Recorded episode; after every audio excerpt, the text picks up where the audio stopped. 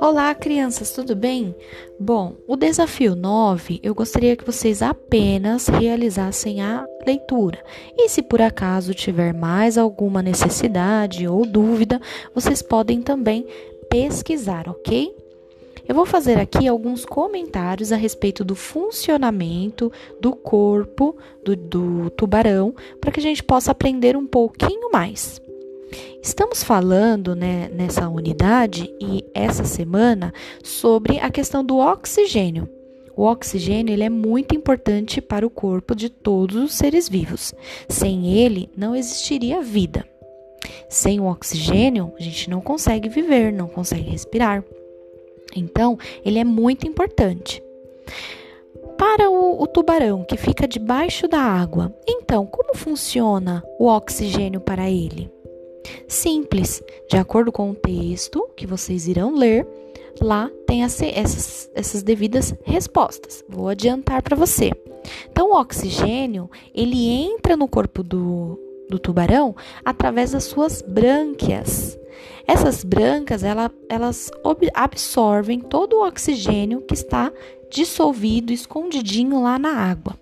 E dessa forma ele consegue respirar, mesmo estando debaixo da água. Você sabia que dentro da água há oxigênio? Isso mesmo, dentro da água há oxigênio. E é desta forma que todos os animais que vivem debaixo da água, eles conseguem respirar. A diferença é que o sistema respiratório deles é diferente do nosso. Nós precisamos que o ar entre através do nosso nariz, chegue até os nossos pulmões e faça todo o processo para que esse oxigênio circule no nosso corpo. Já os, tuba os, tubarões, os peixes e outros animais, eles possuem um sistema respiratório diferente que entra através do corpo deles e a, apesar dessa água entrar também, isso não prejudica é, a sua saúde, né? Eles não morrem, por exemplo, afogados, ok? Então nós temos que pensar que todos aqueles animais que estão dentro da água, eles também respiram, também precisam do oxigênio. A diferença é que o sistema respiratório deles é totalmente diferente do nosso, ok? Agora eu vou perguntar para vocês: qual que é a função daquela nadadeira que fica atrás do, do tubarão? Aquela do, do rabo dele, da cauda dele. Qual é a função? Então, para quem não sabe, essa função é fazer com que ele possa nadar, andar. Nós não utilizamos as nossas pernas para nos movimentar? Então, o tubarão, ele utiliza a sua nadadeira, a sua cauda, para que ele possa se movimentar, ok? E aquela que fica em cima dele? Que nós conseguimos em alguns momentos ou desenhos, filme, filmes ver em cima da água. Aquela nadadeira, ela serve para dar equilíbrio para o, o tubarão dentro da água.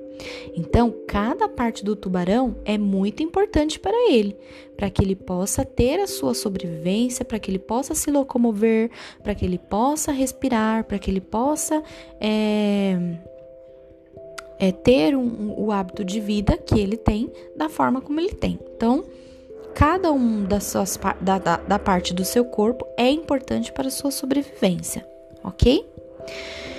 Bom, uma curiosidade é no tubarão, não sei se vocês repararam, em, em alguns deles, a, a, em cima da parte do seu corpo ela é escura e embaixo ela é bem clarinha, ou seja, ela é branca. Há uma curiosidade a respeito disso. Dizem alguns pesquisadores que isso é meio que proposital. É um efeito da natureza, porque os peixes que estão em cima dele, ou seja, na parte de cima, que é a parte escura, eles vão ter dificuldades de ver o tubarão contra a, a toda a escuridão do fundo do mar. Já os peixes que estão embaixo, naquela parte, embaixo da parte branca, né, do seu peito do tubarão, eles não enxergam a barriga branca por conta da claridade que eles vê é, dos, que vindo do céu. E isso dá uma vantagem enorme aos tubarões na hora da caça. Essa é uma curiosidade, não sabemos se, se o tubarão realmente é assim por conta desses fatores. Mas é, dizem os cientistas que isso facilita na hora da caça dos tubarões, ok? Só para compartilhar com vocês. Então, só para a gente fazer um geral aqui a respeito do, do desafio 9. As nadadeiras do tubarão, elas servem para impulsionar e equilibrar o corpo alongado do, do, do tubarão, que vai furando a água ao se deslocar.